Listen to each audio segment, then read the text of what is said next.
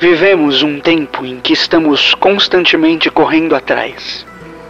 O que ninguém sabe é correndo atrás de quê? Zygmunt Bauman. Eu acho que a arte inventa a realidade. Palavras mais bonitas. As que descrevem as coisas fundamentais. verdades que só a ficção supõe. Invenção é uma coisa que serve para aumentar o mundo. Um amador e faço questão de continuar a ser amador. Verborragia. Filosofia, arte e cultura em Fast Forward. Sejam muito bem-vindos ao Verborragia. Essa morada para os meus devaneios sobre arte, cultura, filosofia e sociedade aqui na podosfera brasileira. O meu nome é Carlos Samartim e eu vou estar com vocês pelos próximos minutos. Para variar, hoje eu tenho que agradecer aos nossos apoiadores, porque são eles que tornam todo esse trabalho possível. Caso queira se juntar a eles, entre no endereço www.apoia.se barra Verborragia Podcast e apoie com o valor que achar justo. Por menos de um cafezinho por mês, você nos ajuda a crescer e a tornar todos os nossos planos uma realidade. Mas, caso você queira ajudar e não possa contribuir financeiramente, compartilhe nosso conteúdo. Indique o podcast para amigos, replique e comente os nossos posts em suas redes sociais e assim nos ajude a aumentar cada vez mais nosso alcance. E se você quiser fazer uma crítica, sugerir uma pauta ou simplesmente desabafar o peso das coisas da vida, pode enviar um e-mail para verborragia ou nos procurar nas nossas redes sociais e no nosso site www.verborragia.com. Por hoje, esses são os recados.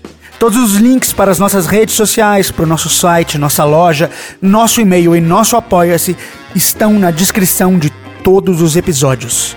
Sem mais delongas, obrigado pela paciência. Vamos ao episódio.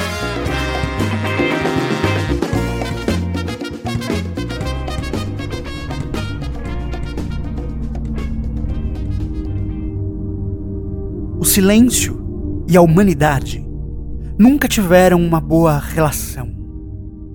A verdade é que sempre vivemos em pé de guerra com o silêncio, ainda que não possamos dizer exatamente o porquê. É claro que nos primeiros momentos perdemos a batalha contra esse tempo inerte, contra o silêncio. E devemos agradecer por isso. Porque foram justamente essas derrotas iniciais que nos fizeram quem somos. Foi justamente a vitória do silêncio, do tempo vazio, que nos tornou complexos, nos tornou humanos. Surgimos como seres humanos quando entendemos que o silêncio, o desespero do vazio, passa.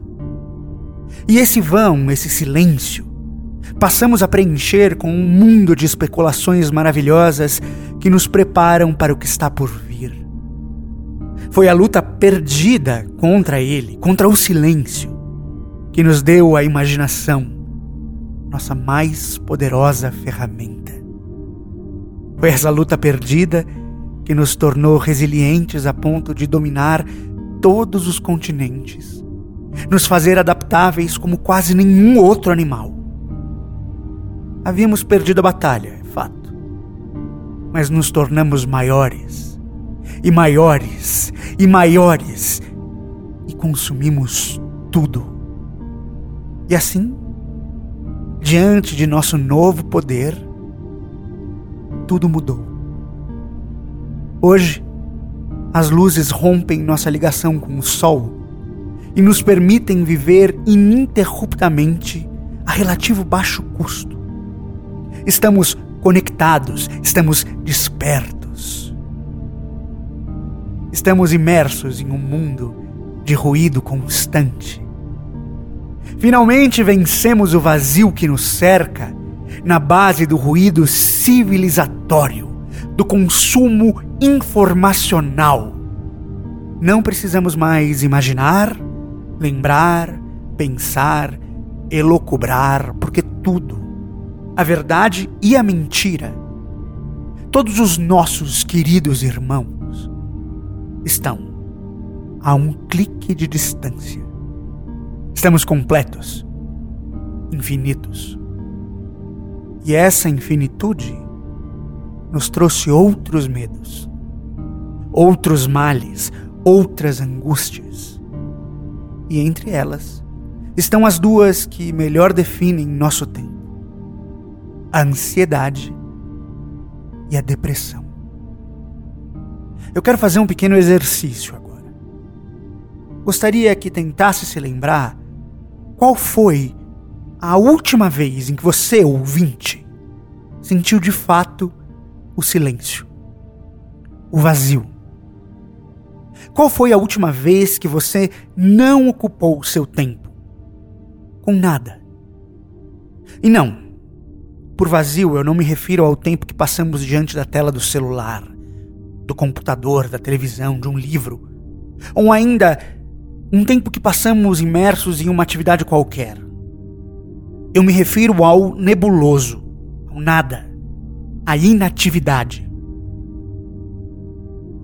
Eu falo por mim. Eu não me lembro. Faz anos que eu tenho ocupado todo o espaço dos meus dias com algum tipo de estímulo. Eu posso contar nos dedos de uma mão o tempo que eu passei fora das telas nos últimos, sei lá, 15 anos. E eu garanto que eu não sou o único.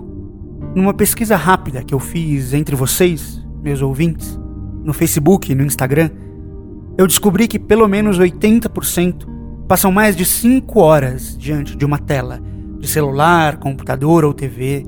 Isso fora das horas de trabalho. No tempo livre, no silêncio. Esse mesmo número, talvez até um pouco maior, se queixava de passar muito tempo diante das telas, se queixava de estar ansioso, deprimido. Pois é, temos um problema. Para Freud, é justamente esse tempo, o silêncio, esse vão entre o nosso grito de desejo inicial e a realização do desejo em si, que cria que nasce a nossa psique. É essa certeza que adquirimos que o vazio não vai nos matar, ainda que seja angustiante, que nos preenche, e não os subterfúgios ruidosos do consumo. Nesse tempo aparentemente morto, desenvolvemos cenários possíveis, soluções psicológicas para as nossas dificuldades, e assim, amigos, nos prevenimos, mesmo que mentalmente, para um futuro sempre incerto. Sem ele, sem o tempo livre, sem o silêncio, vivemos sem espaço para a imaginação. E sem imaginação, sem perspectiva. E é aí, meus caros, é aí que a ansiedade nos consome e a depressão nos imobiliza. É claro, que tudo isso que eu estou falando é só parte da questão, uma questão muito mais complexa e atual. Muitos dos quadros depressivos ou ansiosos são clínicos e precisam de atenção médica, mas não é desses que eu estou falando. E não é só o mundo hipermediático que nos sufoca. Também o próprio capitalismo que não nos permite existir para além do consumo. Mas por enquanto, nos foquemos no que está sob nosso controle. Por enquanto, vamos desligar um pouco a tela, fechar o livro, retirar os fones, é, nos permitir um pouco daquele silêncio assustador, daquele silêncio do início. Para ajudar nesse exercício, nessa missão quase suicida, fiquem com o poema do silêncio de José Régio. Segue.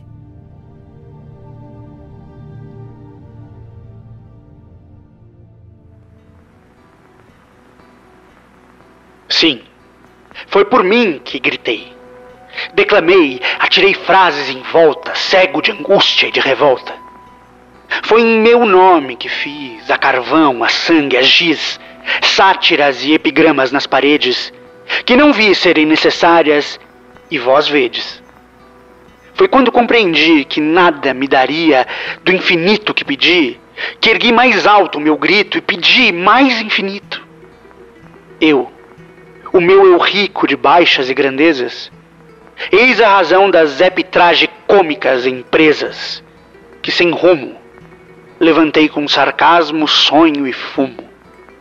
O que buscava era como qualquer ter o que desejava febre demais, ânsia de altura e abismo, tinha raízes banalíssimas de egoísmo. Que só por me ser vedado, sair deste meu ser formal e condenado, erigi contra os céus o imenso engano de tentar o outro humano, eu, que sou tão humano. Senhor meu Deus, em quem não creio, Nu a teus pés abro meu seio. Procurei fugir de mim, mas sei que sou meu exclusivo fim. Sofro assim pelo que sou. Sofro por esse chão que aos meus pés se me pegou. Sofro por não poder fugir. Sofro por ter prazer em me acusar e me exibir. Senhor meu Deus, em quem não creio, porque és minha criação. Deus para mim Sou eu chegando à perfeição. Senhor, dá-me o poder de estar calado, quieto, maniatado, iluminado. Se os gestos e as palavras que sonhei nunca os usei nem usarei, se nada do que levo a efeito vale, que eu não me mova, que eu não fale. Ah, também sei que trabalhando só por mim, era por um de nós. E assim, nesse meu vão assalto, a nem sei que felicidade, lutava um homem pela humanidade. Mas o meu sonho megalômano é maior.